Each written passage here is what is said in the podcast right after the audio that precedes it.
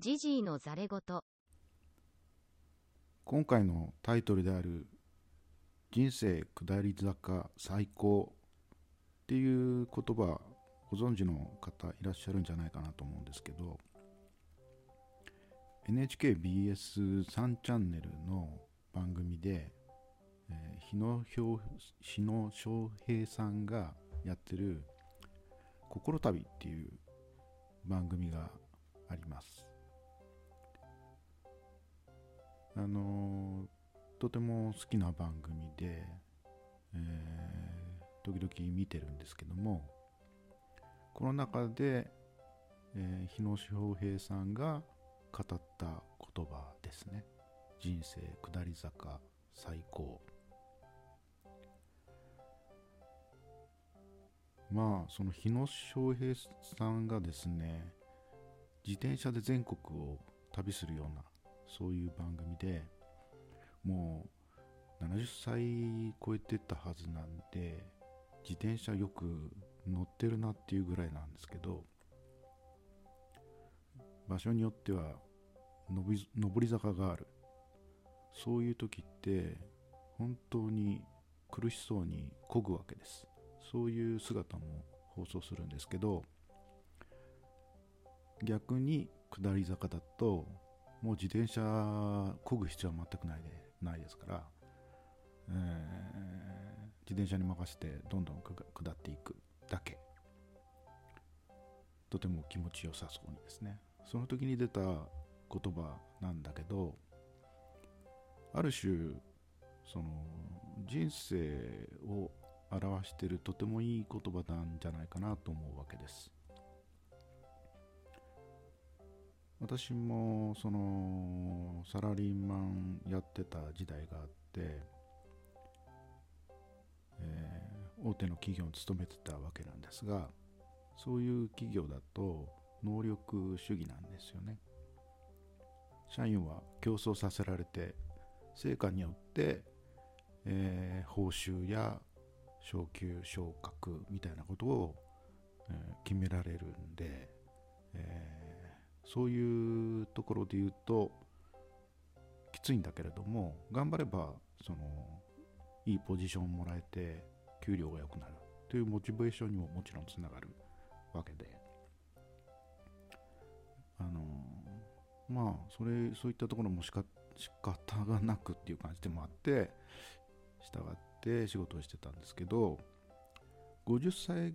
超えたぐらいからちょっとなんかあの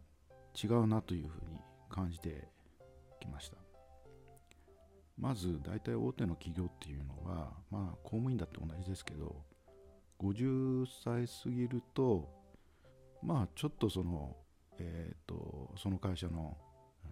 主流ではなく主戦力ではなくなってくるというふうな位置づけされるわけですね。自動的に。相当その役員にもなれなれそうなそういう人は除くと、